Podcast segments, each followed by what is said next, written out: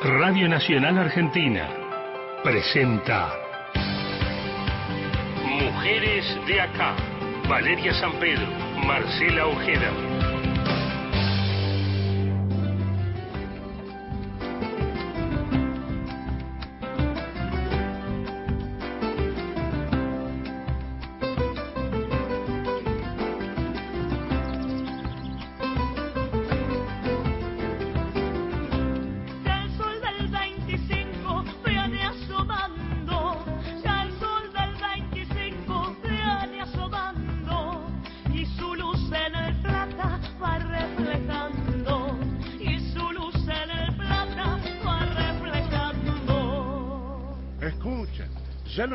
La voz del cañón. Hicemos al tope nuestro pabellón. Y las campanas mezclan sus alborotos al de las dianas. Pero muy buenos días. ¿Cómo les va? Muy buen día. Aunque no está asomando el sol en la ciudad de Buenos Aires, No lo traemos. Lo, lo traemos, este sol del 25 de mayo. Lo ponemos aquí en el medio de la mesa de trabajo, aquí en el estudio de Radio Con el espíritu patrio que viene asomando sin dudas y por eso decidimos cambiar la cortina. Sí, sí, están en Mujeres de Acá. Somos las Mujeres de Acá, Marcela Ojeda. Y Valeria San Pedro. Hasta las 11 de la mañana con todo el equipo aquí tratando de plantear una mirada distinta a propósito de la semana de mayo, del Día de la Patria y todo lo que nos enseñaron, pero sobre todo lo que nunca nos enseñaron. Lo que nunca nos enseñaron, lo que nunca se atrevieron, entre comillas, o no estaba escrito. Ya es eh, algo sabido que la historia está escrita, por supuesto, por un relato hegemónico que generalmente, y no nos sorprendamos, alzada la mano por parte de los varones, ¿no? Claro, y estamos hablando de una historia también patriarcal, sin dudas. Por supuesto que en toda la cultura patriarcal fueron muchos los hombres que construyeron la historia, la historia política, la historia de lucha, básicamente porque en general las damas eh, estaban con otro rol, pero ese rol fue también creciendo, no desde ahora. Cuando hablamos de las históricas tenemos que remontarnos muchos años, acaso siglos, eh, y hoy la idea es plantear una eh, semana de mayo o un día de la patria desde nuestra perspectiva de género, visibilizando esos nombres de mujeres que tuvieron un rol súper activo en ¿Qué, esas hi- luchas. qué hicieron? ¿Qué aportaron a la lucha que tiene que ver con la primero revolución e independencia de, de nuestro país, de la patria? ¿De qué manera acompañaron estas gestas y qué rol tuvieron? Silenciado, invisibilizado, sí, seguramente, pero estaban ahí. ¿En qué lugares? Bueno, vamos a intentar caminar por los laberintos históricos, insisto, con un discurso hegemónico, pero por suerte hay gente que se dedica a bucear y a estudiar mucho, así que a ellos vamos a, a recurrir durante toda la hora. Arrancamos prontito con nuestra primera nota Claro porque que tenemos sí. un montón de preguntas y ya está en línea Marcela Ternavasio, profesora y licenciada en Historia por la Universidad Nacional de Rosario. Es máster en Ciencias Sociales, es doctora en Historia y estudios postdoctorales en la Universidad de Harvard. Hola Marcela, aquí te saludamos otra Marcela y Valeria. ¿Cómo va? Hola Marcela y Valeria, ¿cómo están? Buenos días. Buenos días. Estábamos pensando, ¿no? Bueno, algo que para vos es de todos los días, esta construcción histórica, este relato histórico. Acá la palabra relato me parece que aplica sobre todo por cómo nos enseñaron historia. Y te digo que esta semana tuvimos un aprendizaje este, en tiempo récord, porque claro, hay nombres de mujeres que resuenan, pero otras de las que ni te enterás. Sí, yo te diría, para empezar, eh, agregaría el plural al relato. Quiero decir, la historia eh, se fue construyendo a partir de diversos relatos, eh, de diversas reconstrucciones eh, e interpretaciones. Te diría que nunca hubo un relato único, aun cuando sí en distintos momentos de, nuestra historia a lo largo de estos dos siglos hubo relatos dominantes, ¿ok? Y eso se nota hasta hoy. Hay relatos dominantes en el espacio público, eh, hay relatos dominantes en determinados espacios, porque la memoria siempre es un espacio de disputa. Eh, a veces hay relatos dominantes o interpretaciones dominantes en la historiografía académica, pero, pero digamos, colocaría ese plural para empezar. La segunda cuestión eh, tiene que ver con la, eh, la insistente invisibilización de las mujeres, ¿no? Es cierto, eh, es cierto en términos de que había una sociedad patriarcal que colocaba a las mujeres en ese campo de la llamada dependencia social, ¿no? En aquella época, comienzos del siglo XIX, eh, el concepto, la categoría de dependencia social era dominante en el sentido de cómo se concebía a la sociedad y cómo, cómo se concebían las jerarquías sociales. En ese punto, la dependencia social presuponía colocar dentro de lo que se consideraba la idea de minoridad eh, a los niños, a los esclavos, a los dependientes eh, que dependían de un jornal y a las mujeres. Entonces, en ese contexto, yo diría, hay eh, reconstrucciones historiográficas que recuperan a las mujeres tempranamente y la dificultad que los historiadores tenemos con las mujeres en general es la que también tenemos con los varones. Es decir, los que destacan en, en relatos en donde los individuos ocupan un lugar central, es porque efectivamente son relatos que se construyen a partir de las fuentes que han quedado. El problema es que de muchísimos sectores, de la gran mayoría de la población, no nos quedan nombres propios. Y esto aplica también para los varones, mm. quiero decir. Eh, los, los, los grandes héroes que consagró el panteón en, en las guerras de independencia, bueno, silencian también los nombres de aquellos soldados eh, que fueron a, a, pelear y que no conocemos, digamos, cuáles fueron sus, sus propias experiencias. Entonces, dicho esto, yo diría, bueno, sí, hay una invisibilización de segundo grado en el caso de las mujeres por lo que dije antes, ¿no? Por ese lugar que se le asignó eh, durante tanto tiempo en la sociedad, en el marco de una sociedad patriarcal, donde el pater familias ocupaba el lugar que ocupaba jurídicamente. Hmm. Marcela, eh, hablabas de nombres propios. ¿Qué tal si eh, subimos al panteón de la historia de la Semana de Mayo, de la Revolución de Mayo, de la historia de la liberación este, de, toda América Latina, podríamos decir, pero vamos a la Semana de Mayo, que es lo que nos convoca, ¿no? Arrancábamos con el sol del 25. ¿Qué nombres subimos al panteón de las mujeres? Empecemos a nombrarlas. Ahí estamos en dificultades. Eh, a ver, porque a ver, las mujeres sin duda acompañaron aquella movilización porque eh, los episodios atravesaron al conjunto de las familias y de la sociedad en sus distintos sectores sociales, pero uno podría decir, bueno, la que, el nombre que aparece rápidamente es el nombre de una persona de la élite, de una mujer letrada que sin duda ocupaba un lugar excepcional en esa sociedad, que es Mariquita Sánchez de Thompson, cuya biografía más reciente es la de este, Graciela Batipor y María Sánchez Quesada le ha dedicado también una hermosa biografía. Y por lo tanto allí lo que tenemos es el lugar de una mujer, no solo de una mujer letrada que desafió, digamos, a esa sociedad patriarcal en tanto y en cuanto uh, se casa con Thompson, que no era justamente quienes sus padres habían designado como futuro esposo y realizan un juicio precisamente para poder casarse antes de la de los episodios revolucionarios, eh, lo, que destaca también allí es el lugar de muchas otras mujeres de la élite, es decir, el salón, la tertulia, eh, la casa de Mariquita Sánchez de Thompson como nuevo espacio de sociabilidad revolucionario, es el lugar asignado a las mujeres, no solo aquí, ¿no? Uno tiene el ejemplo de Madame de Stael en la Revolución Francesa y de tantas otras mujeres que era ocupar el lugar de anfitrionas de estos nuevos espacios de, sociabilidad, claramente de las élites de las nuevas dirigencias, en donde la conversación en torno a cuestiones políticas ocupaban un, un lugar central. Entonces, bueno, allí puede saltar este nombre, pero también saltan nombres de mujeres contrarrevolucionarias.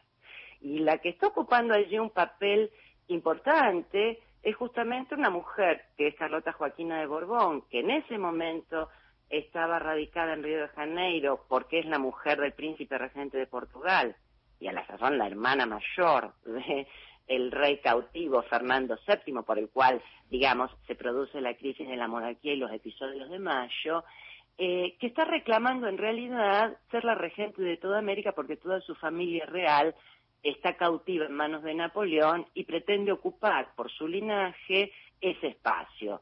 Y esta mujer no solo es importante por ese reclamo, sino porque el único aval que recibe y apoyo para ese reclamo de ser coronada como regente es entre los personajes que se van a convertir acá en los principales eh, integrantes del panteón de héroes revolucionarios. Lo lidera Belgrano, Castelli, Vieites, los hermanos Rodríguez Peña, que hasta, te diría, mayo de 1810, están promoviendo la candidatura de una princesa de linaje borbónica para ocupar ese lugar de regencia. Por lo tanto, estamos en un momento eh, complicado, de mucha incertidumbre, de muchas alternativas abiertas, y ahí tendríamos dos figuras contrapuestas, ¿no? De mujeres que se distinguen por su excepcionalidad, en un caso por la excepcionalidad que da el linaje de sangre y en el otro caso por ser el lugar de la mujer de la élite eh, que en su condición letrada puede nuclear a esta suerte de conversación política en su tertulia de la casa. Marcela, volviendo a, Mariquita Sánchez y luego vamos a, sumar a, otras mujeres, a otros no, a nombres de, otras mujeres, hablabas de la, de, la casa, de abrir las puertas de la casa y también como un espacio de debate político. Te quería preguntar, y más allá de esas imágenes que nos han acompañado en los manuales de historia, esas mujeres con los vestidos imponentes, rodeando el piano cuando entonaban las estrofas del himno, ¿qué rol o qué espacio ocuparon los debates políticos. Tal vez no, pregunto, de manera activa participando, pero sí por detrás, en bambalinas, también tenían esa presencia en el debate público en estas casas. A ver, sí, pero, pero ahí es, la casa es ese espacio híbrido entre lo público y lo privado. Es decir, uno podría decir, durante, a partir de la revolución, lo público se devora a lo privado, ¿no?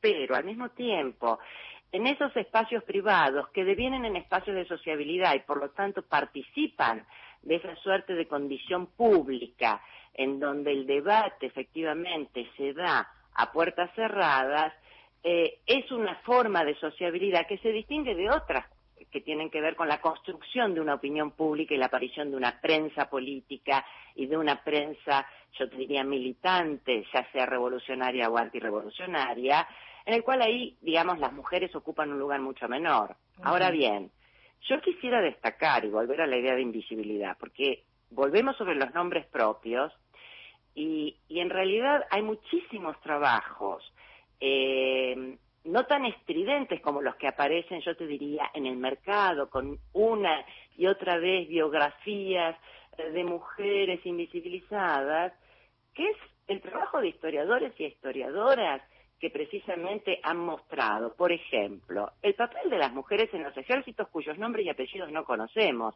Ok, conocemos el de Juana Zurduy, que también pertenecía eh, a la élite, o el, o el de, del Valle que acompañó, digamos, a los ejércitos belgranianos. Pero digo, ahí hay un rol de las mujeres que requiere de un trabajo tremendo de fuentes para reconstruir, por ejemplo, qué pasaba con las mujeres cuando sus hijos eh, padres y maridos se iban a la guerra reclutados eh, por los ejércitos. Bueno, las mujeres campesinas quedaban a cargo de sus unidades productivas y a cargo de lo que yo diría es la empresa eh, familiar. Bueno, esa primera responsabilidad que hoy sigue aplicada a otras tantas situaciones, y imagínate que en un programa de género como este, que este, ya va por la quinta temporada, hemos hablado largamente de eso. Te propongo, este, en estos minutos que nos quedan de nota, hacer un intercambio, sí, con nombres propios, que es lo que nos interesa hacer. Me apuntaba María Loreto Sánchez, Juana Moro, espías de la revolución. Digo, ese rol impensado que fue fundamental también, el lleva y trae de información, era la construcción y la gesta revolucionaria también. Sí, eso es muy, muy interesante también porque además la, la figura de, los, de las espías, digamos, también atraviesan a los distintos segmentos sociales, ¿no? Entonces, eh, ¿Por qué? Bueno, porque se supone que la mujer está menos sospechada de ser espía. Por supuesto que las redes de espías eh, estaban conformadas también básicamente por hombres, pero bajo la, perspectiva de esa dependencia social, de que las mujeres en efecto son irracionales, no están dominadas por las pasiones y por lo tanto quedan eh, fuera del juego político podían ocupar ese lugar de espías y efectivamente tanto dentro de los ejércitos como, eh, bueno, por ejemplo en la diplomacia, ¿no? Las, redes diplomáticas están plagadas de, de, redes de espías y en ellos las mujeres ocupan un papel importante, como también lo ocupan, por ejemplo, cuando se construyen las redes de exilio. Es decir, lo que vamos a tener a partir de la revolución son eh, básicamente hombres exiliados contrarrevolucionarios o revolucionarios, cuando precisamente los cambios de gobierno vayan devorando, Neo como Saturno, a, a sus propios hijos de la revolución, allí las cartas con las esposas son un punto central. Es decir, las esposas que quedan en, en el lugar de origen pasan a ser, digamos, una suerte de grandes operadoras eh, no solo para sostener las empresas familiares, sino también para cumplir ese rol que vos estás marcando eh, de espías o de por lo menos ser proveedoras de información sobre lo que está ocurriendo. Pensaba también, Marcela, en la importancia que han tenido el trabajo de las y los historiadores en la recuperación de imágenes y, por supuesto, las gestas que han tenido mujeres, como lo ha sido, por ejemplo, María Remedios del Valle, y pensaba en esta doble condición de, de por lo menos, inferioridad de condiciones con respecto a, a los varones, mujer y negra, afro. Sí, Exacto, era afrodescendiente y ahí también hay una saga de historias que, que Magdalena Candiotti viene trabajando maravillosamente de el papel y la lucha de las mujeres esclavas o libertas, eh, tanto antes como después de la ley de 1813 de libertad de vientres, porque, como saben, la, la ley de libertad de vientres establece que eh, a partir de ese momento todos los nacidos hijos de esclavos serán libres. Entonces hay toda una documentación que ella viene trabajando sobre, bueno, la lucha de las madres eh, de los hijos libertos para que efectivamente se les garantice esa libertad. Entonces, en el caso eh, que vos mencionás de, de, que era parda y acompaña a los parda, digamos, para utilizar las categorías que, con que se empadronaban en la época, eh, que acompaña esos ejércitos, eh, está también, digamos, acompañado de un montón de otras mujeres. Muchas veces los ejércitos en general reclutaban e iban familias enteras y las mujeres ocupaban ese lugar de, bueno, coser los uniformes de los soldados, eh, cocinar, es decir, aquellas tareas que se les asignaban dentro del espacio doméstico se traducen o se trasladan eh, tanto a la política como a la guerra, y no podemos pensar esa guerra sin mujeres, es decir, sin el, ese rol eh, doméstico y público que las mujeres están cumpliendo,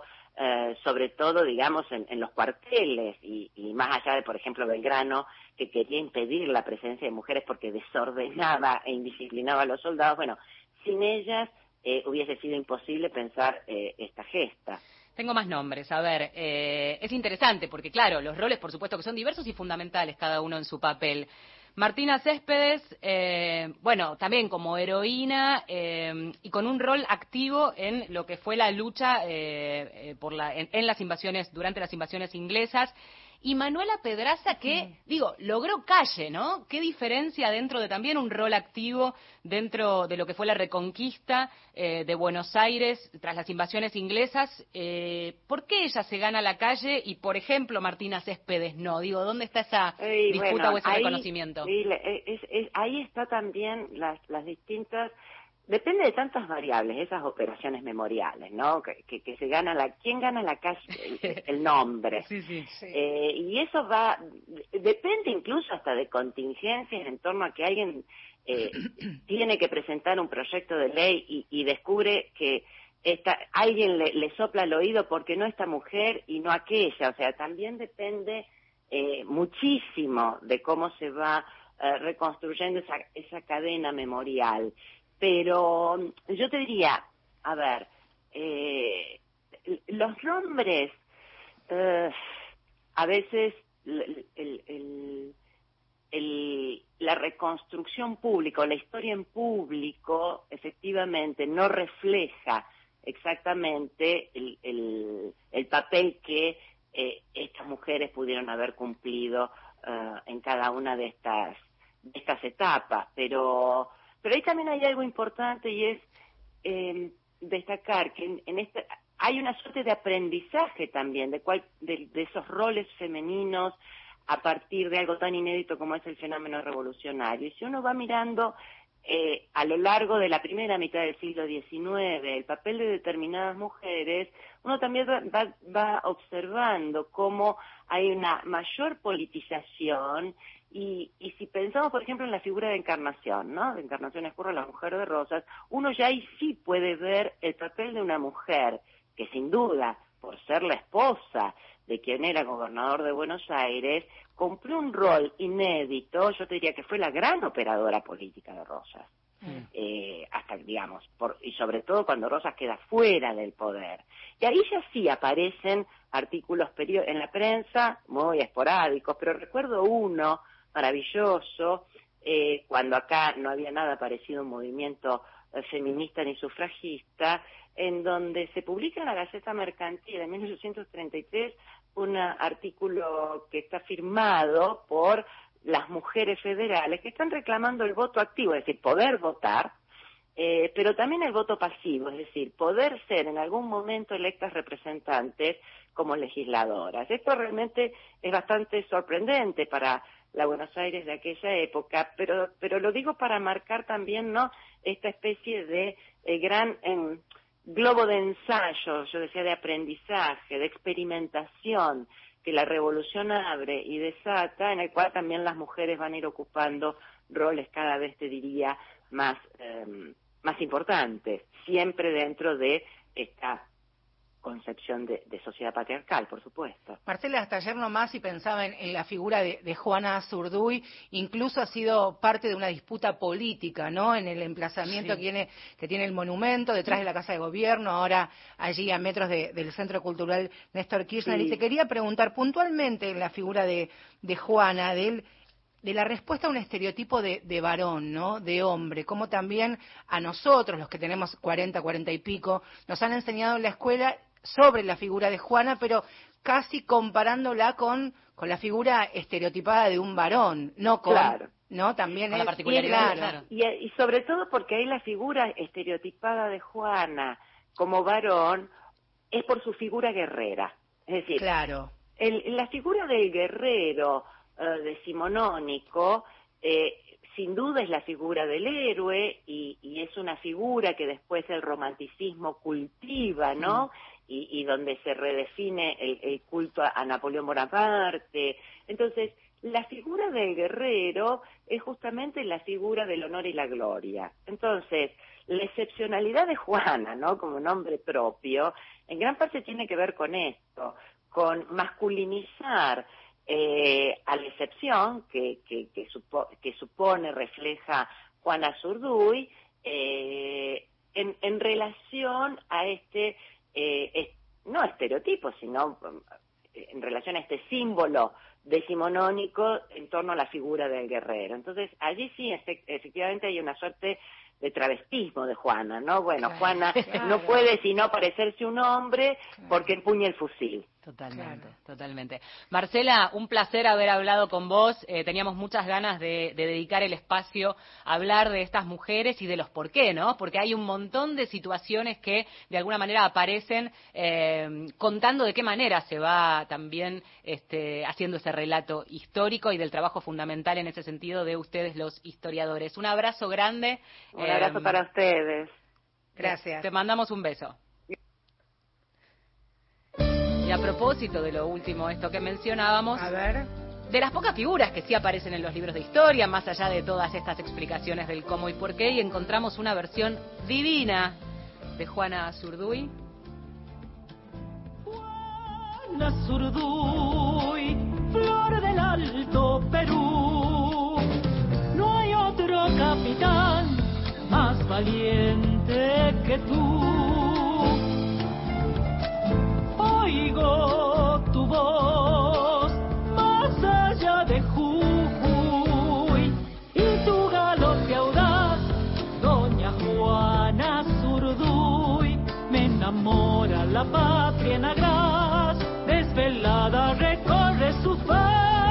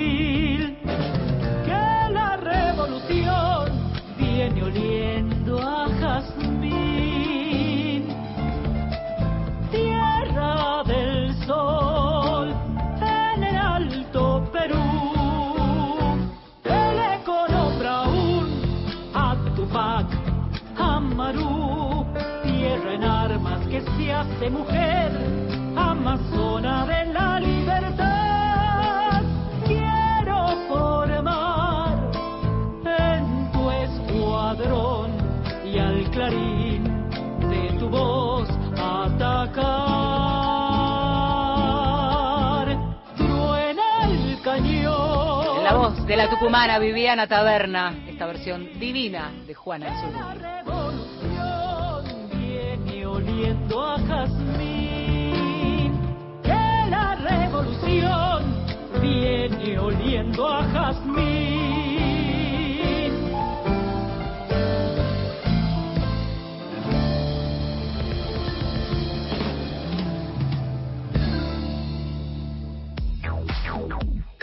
Domingos, de 10 a 11.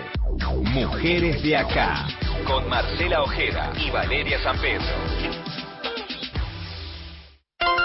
Dale, quédate en casa. Siempre hay algo para hacer. Escuchar Radio Nacional. Hay cosas no se prestan. La moto, la cámara de fotos, la guitarra. Para eso que querés, pedí tu préstamo Comafi. Solicitalo ahora en comafi.com.ar. Banco Comafi. Cartera consumo sujeto a condiciones de contratación y aprobación crediticia. Banco Comafi, Avenida Roxana 160 Cabo 30 60 47 31 08.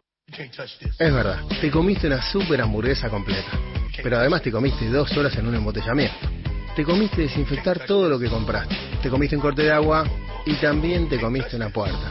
Para todo lo que te cae mal, elegí Sertal, que alivia dolores y malestares digestivos. Sertal. Qué felicidad sentirse bien. Si vas a tirar plásticos, cartones, vidrios, metales o papeles, llévalos siempre limpios y secos al contenedor verde o punto verde más cercano. O entregáselos en mano a un recuperador urbano. Para saber más, entra a buenosaires.gov.ar barra reciclables. Buenos Aires Ciudad. Hay cosas que no se prestan. ¿Me prestás la moto? No. Dale. Dije no. Dale, es para una cita. No, comprate una. Para eso que querés, pedí tu préstamo en Banco Comafi. Solicitalo ahora en comafi.com.ar. Banco Comafi. Si te va bien, nos va bien. Sí. Hay cosas que no se prestan jamás, jamás, jamás. Cartera consumo sujeto condiciones de contratación y aprobación crediticia Banco Comafi, Avenida Roque San Pérez 660 Cabo 30 60 47 31 018. Que tus decisiones dependan de vos, no de la suerte. Elegí todo. 102 Plus. Vitaminas, minerales y energizantes naturales. 102 Mujer. Energía, belleza y salud. 102 Sport Max. Más potencia, más resistencia. 102 activa tus buenas decisiones. Lo que llega. Estación Piazzola. Víctor Hugo. Domingos, de 10 a 11. Mujeres de acá, con Marcela Ojeda y Valeria San Pedro.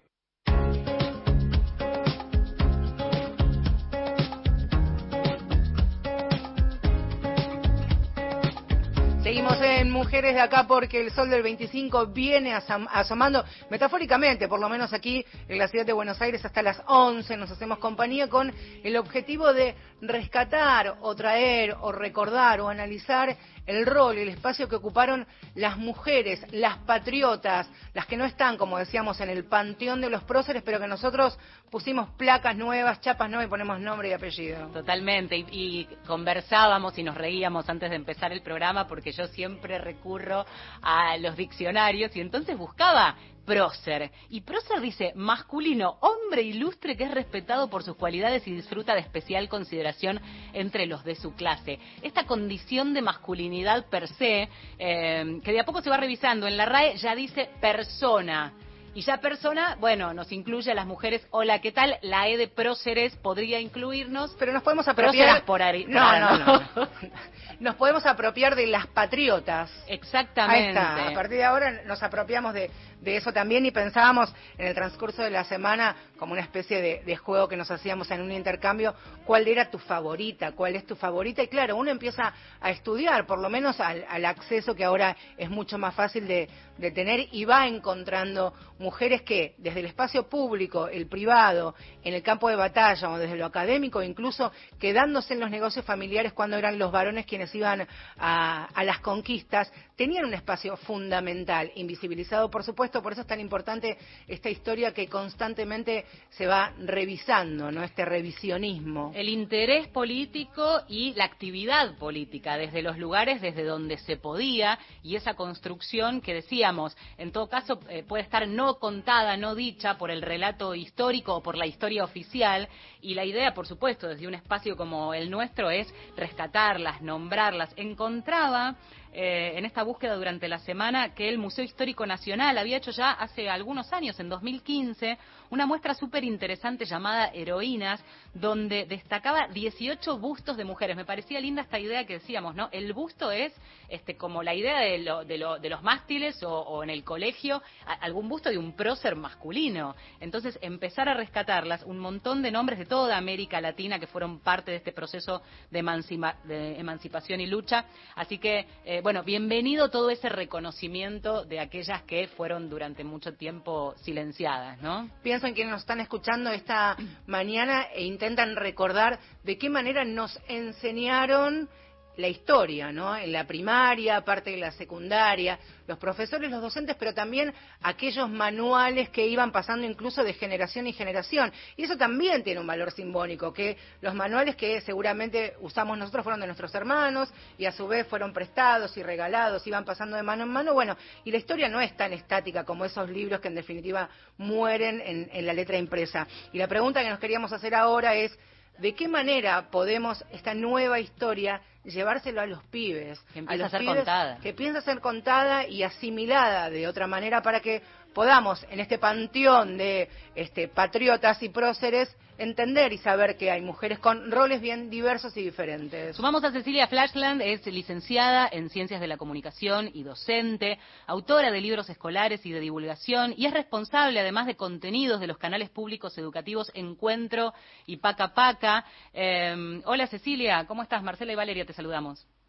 Hola, ¿qué tal? Buenos días. Muchas gracias por llamarme. Súper interesadas de saber esta pata, ¿no? La historia, eh, la mayoría de nosotros la aprendemos y sienta bases muy fuertes en el momento del colegio. Quienes después se dedican a otra cosa, quizás es el único mejor acercamiento, el momento de la escuela. Y hay tan poquitos nombres de mujeres y asociados a roles tan corridos de esto que después, indagas un poco, nos venimos a enterar que me parece fundamental esta pata de cómo contar la historia a los pibes, ¿no? Cómo introducir esos contenidos educativos a la currícula. Sí, yo las he escuchado a ustedes recién y pensaba que una vez que una se pone las lentes de género para mirar el pasado, todo se ilumina de una forma completamente distinta, desde las palabras que usás hasta esa, eh, digamos, esa conciencia de los nombres que faltan. Entonces, eh, de alguna manera, eh, desde los canales educativos, Encuentro Deporte y Paca Paca, hoy se está construyendo una agenda temática donde la mirada de género es como fundamental. Esto quiere decir, digamos, qué palabras usamos para hablar, de qué temas hablamos y a quién le damos la palabra para, para, para contar la historia, ¿no? Para nosotros esa es capaz una de nuestras fundamentales marcas de gestión y en particular en relación a la historia, eh, eso, eh, digamos, lo estamos haciendo con mucha fuerza, lo que implica revisar contenidos propios que alguna vez se hicieron y también, digamos, eh, asombrarnos por las cosas que dejamos afuera nosotras mismas en otras gestiones, ¿no? Sobre los canales educativos. Les cuento, por ejemplo, un ejemplo puntual que para mí es súper interesante, que pasó en la señal Paca Paca, eh, todos conocen a Zamba como mm. ese, ese, dibujito emblemático que se constituyó en un símbolo justamente porque trabajó sobre la matriz de las efemérides escolares, como aquella matriz que te deja una marca desde la infancia, en tanto la efeméride como un modo de vincularte con la nación, como un modo de vincularte con la propia historia. Y el año pasado eh, hubo una demanda de la sociedad civil, de personas eh, que, que, están organizadas en torno a su reconocimiento como afrodescendientes, mm que pidieron una reunión con los canales para preguntar por qué la amiga de Samba, eh, la niña, no tiene nombre. Claro. ¿Por qué no tiene nombre? Mirá. eh, ¿por qué si samba tiene un nombre, niña no tiene un nombre?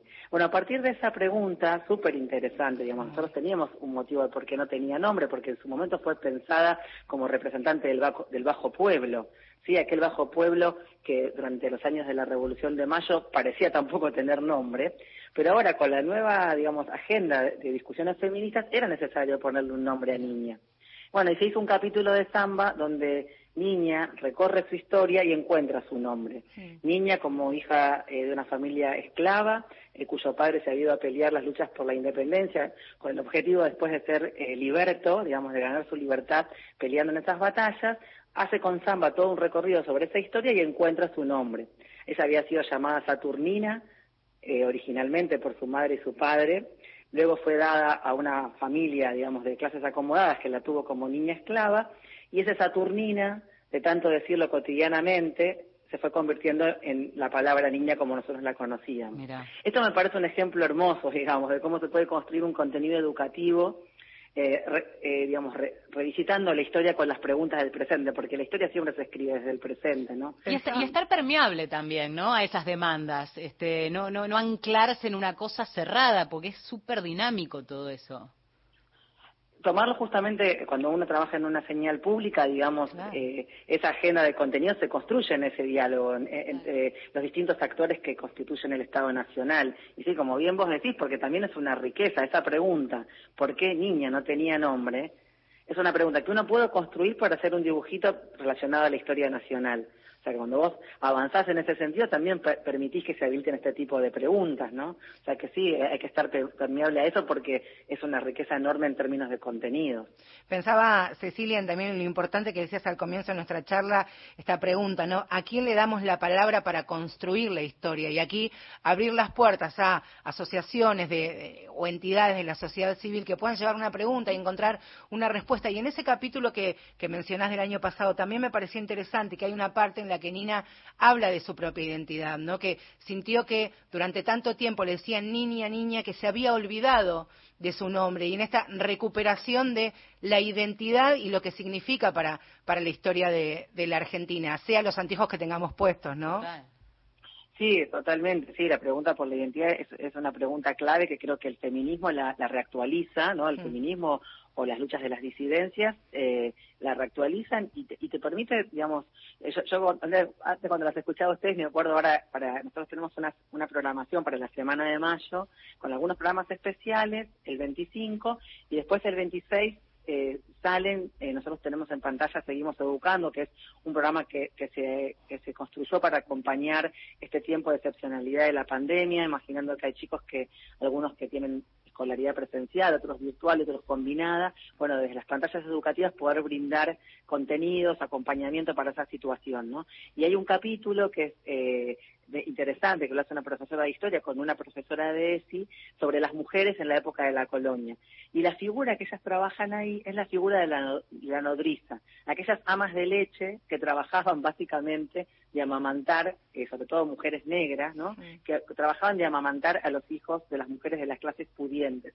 Y yo pensaba, digamos, cuando leía el contenido, digo, bueno, por un lado súper interesante conocer a estas mujeres, pero también es eh, un conocimiento que te permite digamos, ir a un punto muy importante para el feminismo, que es la idea de que la maternidad no es ninguna esencia, sino que fue una construcción histórica y que la maternidad como nosotros la conocemos, con esa cosa más devocional y demás, es una invención de la modernidad. Totalmente. Mujeres previas a la modernidad tenían otra relación con sus hijos, ¿no? Por eso me Entonces, parece interesante el tra- lo, lo que conversábamos hace un ratito con Marcela Ternavasio respecto de el rol de historiadora. Tenés que ir a buscar documentación, no es solo contar una historia en paralelo o suponer que esas mujeres seguramente tenían otros roles. Tenés que ir a buscar documentación y cuando está contada por eh, el, el- el pat- el patriarcado, si querés como un ente, ¿no? Este, es, es muy difícil. Em, Cecilia, te proponemos, rescatamos un fragmento de Samba como personaje emblemático este, de, de Paca Paca y como el anclaje de muchos chicos para conocer la historia desde un lugar más amigable, desde el dibujito. Compartámoslo y después lo charlamos. Nos vamos de excursión, a ver. Las mujeres podemos pelear, ¿no? claro que sí, niña. Y muy bien. El coraje de las mujeres de la revolución quedará en la historia. Hay una revolucionaria muy especial de la que todos hablan. Los realistas le tienen miedo. Y quienes la han visto en combate dicen que es una amazona temeraria, valiente, indomable, salvaje. Los indios la llaman Pachamama, pero su verdadero nombre es Juana Azurduy. ¡Ah! ¡Juana Azurduy de verdad! ¡Wow! ¿La podemos llamar Juana? Por supuesto, niña. Son bienvenidos todos los que quieran terminar con la tiranía del español y luchar por la libertad de nuestros pueblos americanos. Ahí la tenemos. Bueno, eh, Juana Zurduy la nombrábamos hace un ratito. Eh, es interesante de qué modo entra y pensábamos también en esos nombres que van llegando, este, que van colándose en las aulas, en el, en, el diálogo con, con, los pibes y otras que todavía no. Eh, quería preguntarte si como, parte este, responsable de contenidos de los canales, en algún momento este, irán filtrándose también otros nombres o si vienen nuevos capítulos de Samba. No, no sé cómo está esta historia de, de seguir este, con la con la generación de contenidos. Sí, eh, por supuesto que, que, Samba sigue generando contenidos y, eh, digamos, así como uno dice, bueno, a ver, desde un dibujito animado también hay una enorme fuerza en poner a circular nuevas imágenes, ¿no? Imágenes que van constituyendo, digamos, eh, digamos esa imaginación infantil que también es de imaginación de, ciudadanos que son argentinos y latinoamericanos. Así como tuvo esta presencia importante Juana Zurdú y que había niñas que se disfrazaban, que festejaban sus cumpleaños con ese motivo, ahora se está trabajando sobre otra figura fuerte del mismo periodo que, que es María de Remedios del Valle. Ah. María de Remedios del Valle es una mujer eh, eh, afro, una mujer que, que, peleó con Belgrano, una mujer que fue reconocida, eh, algunos la llaman la capitana, o incluso ha sido llamada en algunas ocasiones como la madre de la Mm. patria, y que, y que nos permite también, digamos, construir la imagen de la mujer y también de una doble opresión, que era también lo que significaba ser negra. O sea que se está trabajando bastante con, con, con incorporar la figura de María Remedios del Valle en algún capítulo específico de Zamba. Así Ah, que buenísimo. hacer otro nombre me parece que también puede llegar a, a tener como esta, esta pregnancia, ¿no? Hoy hablábamos de María Remedios del Valle y, también conversábamos con, con, Marcela, con nuestra Marcela acá en el programa, este de mm, esta, esta sensación de, de, ir descubriendo ya de grandes, ¿no? Digo, decíamos, tenemos 40, 40 y pico, este, y vamos descubriendo personajes que nunca nos nombraron. Permitirnos, ¿no? Yo le contaba que ayer me dio como una maratón de Gen Netflix, todas las demás plataformas, y me dio una panzada de de, de, samba y un montón de capítulos que tiene que ver, por ejemplo, con las mujeres latinoamericanas, le comentaba esa excursión de, de samba, lo importante de, del lenguaje, el qué decir, el cómo, cómo ahora nosotras desde, desde los medios de comunicación también hablaba, por ejemplo, de las mujeres conservadoras, qué manera de llevarle a los pibes, ¿no? También eh, ese discurso, ese entendimiento con, con palabras que incluso nosotros a veces los adultos no, no utilizamos correctamente. Sí, o sea, lo, lo, del lenguaje yo creo que, mira, a mí me gusta una cosa que dice la escritora Gabriela Cabezón Cámara, que ella sí. dice que eh, como pocos momentos en la historia argentina, hoy estamos discutiendo cómo hay que hablar. Viste que vos estás hablando y, después, y de repente te preguntas, uy, ¿lo dije bien? ¿Lo dije sin la E? ¿Lo dije sin os, as? Hay como una discusión social sobre cuál es el modo de que el lenguaje pueda efectivamente dar reconocimiento a una situación donde las disidencias y, y el lugar de las mujeres se está destacando nosotros en ese sentido tratamos de ponerle mucha mucha cabeza al tema de, digamos de, de cómo escribir un graph eh, no, no usamos todavía un lenguaje inclusivo sí buscamos un lenguaje que sea no sexista y, y, lo, y lo, seguimos discutiendo a cada momento en, en, términos de desafío, ¿no? También de no cometer anacronismo, porque si no también nosotros tenemos siempre los contenidos de los canales, los hacen especialistas, y a veces también se agarran la cabeza los historiadores, porque nosotros en un afán capaz de, de ser más inclusivas cometemos anacronismos que, que, que, no se los permiten, entonces ahí también hay, hay una atención a la que hay que atender, digamos, ¿no? Eso es eh, cierto, y, claro. y, y, sabes que pensaba otro nombre que, que me estaba acordando ahora de un programa especial que también sale por Seguimos Educando, que es la figura de, de Mariquita Sánchez de Thompson, que siempre quedó como muy reducida a, a, a una situación casi doméstica, Claro. cuando se bucea en la biografía de ella, era claramente una mujer que participaba, digamos, de la rosca política en el buen sentido, ¿no? Una mujer que también participó de las discusiones que alimentaron la Revolución de Mayo. Y a nosotros nos volvió simplemente como una mujer que ponía su casa a disposición.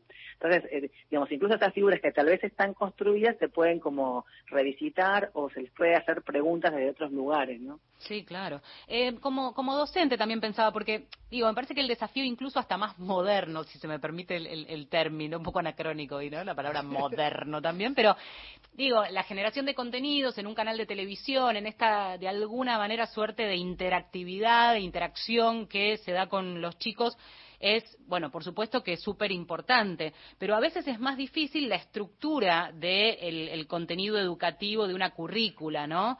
Eh, acá apelo un poco a, a, tu rol de docente y seguramente el intercambio con otras colegas, de qué manera se puede lograr este, filtrar algo de contenido que quizá no está estrictamente dicho, porque por ahí el título es dar 25 de mayo, dar este, este, la revolución patriótica y está un poco en la intención, y esto que decías me parece fundamental al principio, principio de la nota, ¿no? Cuando uno se pone como el anteojo de, de, de, la mirada feminista, un poco te cambia todo. ¿En qué medida crees que eso está también dándose en las escuelas? Quizás de un modo más personal, ¿no? Mira, yo, diría en principio que, que, que, cuando vos lees los diseños curriculares de, la, de nación o de provincia son mucho más de avanzada que lo que a veces uno cree. Después está cómo se modifican las prácticas de quienes damos clases, que a veces son mucho más difíciles de modificar. Ahora, nosotros tenemos una gran cosa a favor. Eh, nosotros tenemos desde el año 2006 la Ley de Educación Sexual Integral. Claro. Nosotros hemos logrado, digamos, me parece que como sociedad y como sistema educativo, eh, construir la necesidad de la enseñanza de la ESI. Construir un tema de enseñanza es algo que lleva un esfuerzo enorme para cualquier sistema educativo. Y a, aunque nosotros ahora digamos en algunas escuelas no hay ESI, ya esa frase da cuenta de que se construyó la necesidad de que la ESI exista. Y eso es un avance inmenso. La ESI está pensada a veces como contenido específico en materias, pero también está pensada como una mirada transversal. O sea que esa herramienta vos la tenés para poder en cada uno de los contenidos que tenés que enseñar o en la ritualidad de las efemérides poner la pregunta ¿Y qué pasaba con las mujeres? ¿Y qué pasaba con las disidencias? Y también la pregunta por las masculinidades hegemónicas, porque cuando vos movés el lugar de las mujeres, también te preguntas, bueno, a ver, ¿hay una única forma de ser varón? ¿Cómo se construyó esa forma de ser varón que nosotros llamamos patriarcado? Esa también es una pregunta interesante para indagar incluso la construcción de la nación argentina, ¿no?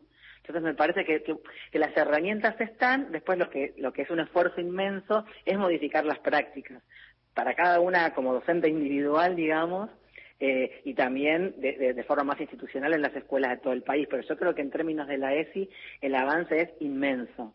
Yo que viaja, yo trabajé muchos años en el Ministerio de Educación, de hecho trabajé hasta hace dos años ahí y tuve la posibilidad de recorrer el país. Yo trabajaba en el programa de Educación y Memoria, enseñando temas del pasado reciente y vos veías en el auditorio, viste que, claro, yo siempre le digo a mis alumnos, ser docente es tener cada vez más años pero tu auditorio tiene que ser la misma edad. Entonces es como, como, un escenario para ver las transformaciones sociales muy potente, porque lo, las generaciones van cambiando, entonces los alumnos y las alumnas te traen preguntas que te descolocan, que te inquietan y se siente, se siente la incidencia de, digamos, de la ESI y, digamos, y de la movilización social que implica el feminismo. Se siente en las aulas con mucha fuerza, a veces acorralándonos también a las docentes que no sabemos qué decir o que nos vemos obligados a repasar, a repasar y a revisar nuestras prácticas y nuestras propias vidas también, porque el feminismo también te hace eso, ¿no? Eh, y dice, uh, pero para, ¿por qué apanqué todo esto como mujer? ¿Por qué eh, esto lo hice de esa forma? Es una interpelación muy fuerte en términos subjetivos. Sí. Pero hoy yo creo que eso está pasando en las aulas, que la ESI es un sacudo muy fuerte para las escuelas.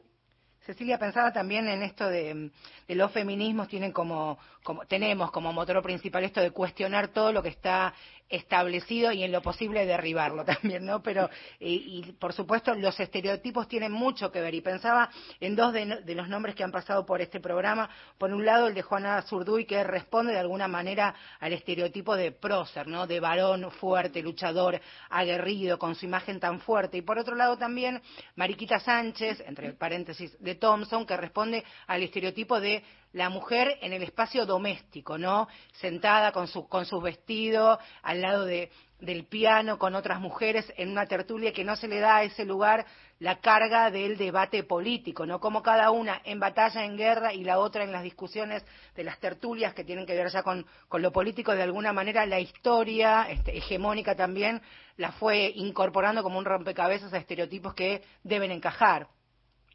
Sí, totalmente. Capaz que, que, que digamos, cuando trabajás, eh, creo que en los medios masivos de comunicación ahí tenés un tema, que es vos querés derribar estereotipos, pero a veces algunos estereotipos, en el buen sentido, son necesarios para que el espectador reconozca, por ejemplo, los géneros, en el sentido, por ejemplo, samba. Por un lado, derriba estereotipos, pero también se construye con algunos otros, porque si no, no, tendría tanta llegada a la infancia, o sea, tiene que de alguna manera respetar los códigos de los dibujitos animados. Entonces, sí, eso que vos decís es tal vez para un medio masivo de comunicación, como son las señales educativas, es eh, eh, como un desafío, digamos, cómo romper ciertos estereotipos, pero a la vez saber que vos estás en un género televisivo que tiene ciertos códigos que, que respetar para que el televidente se, se, sienta ahí como interpelado o reconozca algo, ¿no? Eh, sí, y y una cosa que quería decir ahora cuando te escuchaba eh, nombrar esto es que también algo que no es tan fácil es que, digamos, la historia, digamos, más canónica también se escribió sobre la figura de, de los héroes o de las personalidades, dejando de lado otras dimensiones como, por ejemplo, podría ser pensar historias de las clases sociales. Entonces, para nosotros también ese es un tema, es cómo, digamos, eh, traemos nombres propios que son necesarios por, porque generan más identificación, por ejemplo, Juana Zurduy, por ejemplo, María Remedios del Valle, pero también hacemos el ejercicio de pensar que las mujeres eran un colectivo social sometido, más allá de los nombres propios. ¿sí? Exacto. Y que a la vez pertenecían a, a clases sociales. Sí, porque eso, lo explica de algún modo desafío. también. Cecilia, antes de despedirte, me gustaría que, este, para quienes están escuchando y para nosotras también, yo por lo pronto ya tengo agendado, te lo escribía con, con- con mi hijo cuando mencionabas que va a haber una programación especial. Contanos un poco este, cómo, en qué momento lo encontramos de, de esta semana de mayo. Bueno, el 25 de mayo eh, tenemos en Canal Encuentro, en Canal Encuentro la, la- la programación se pasa a la mañana y después se repite a la tarde. ¿sí? Por ejemplo, si el programa se pasa a las 8 de la mañana, se repite a las 2 de la tarde. Eso para que sepan, también toda la programación después se puede ver en YouTube. Se van a pasar eh, tres programas que son clásicos del canal, Historia de un país, eh, los proyectos de Nación, el capítulo Revolucionarios, y ver la historia capítulo 1 que va de 1806 a 1829. El miércoles 26 en Canal Encuentro, porque seguimos educando, no se, digamos, no se emite los días que son feriados porque un poco reproduce la idea de la escuela. Eh, Los programas de sexto y séptimo grado, de secundaria básica y de secundaria orientada, que van a las 9 de la mañana, a las 11 y a las 14, están dedicados los tres a la Revolución de Mayo. Y en los tres, la óptica que se tomó en esta, en esta emisión específica es la mirada de género. Les recomiendo, por ejemplo, eh, la entrevista que va a salir en secundaria básica a las 11 a Miriam Victoria Gómez, que es una historiadora especializada en temas afro y especialmente en mujeres afro durante la época de la colonia. Sí, también se la sugiero para el programa, es excelente. Ella para ser entrevistada tiene un montón de conocimiento bien, bien específico.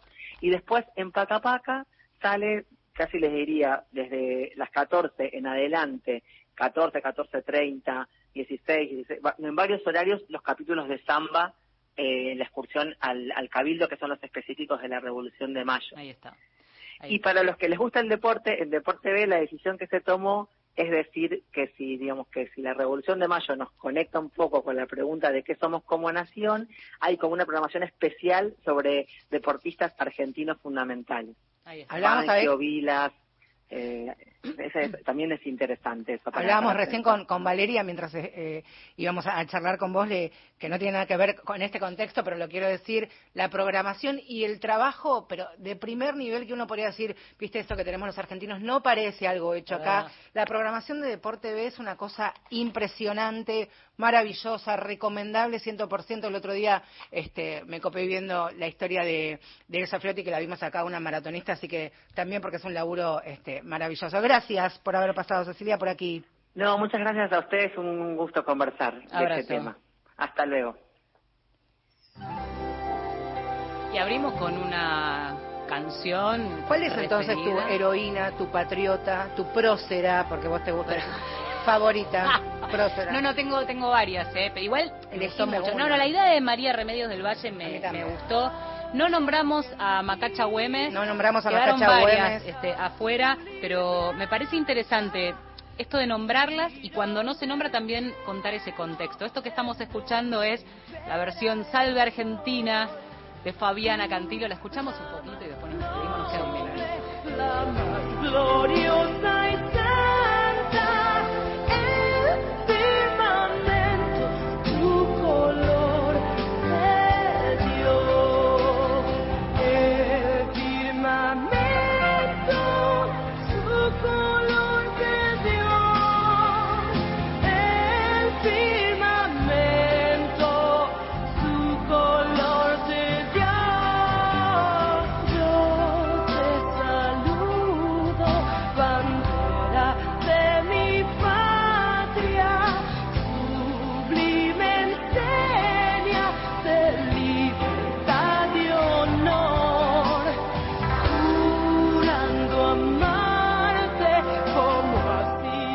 Despidiéndonos entonces. Luciana Ballarino estuvo a cargo de la operación técnica. Gustavo Kogan en la producción periodística y aguante, ¿cómo aguantó esta semana? Sí, ¿no? Sí. Bien. Y bueno, una Me carácter va y viene.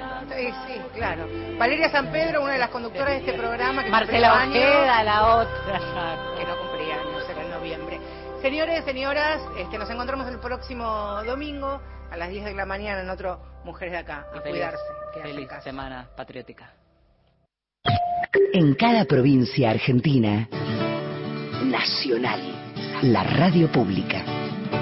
El aire que nos une.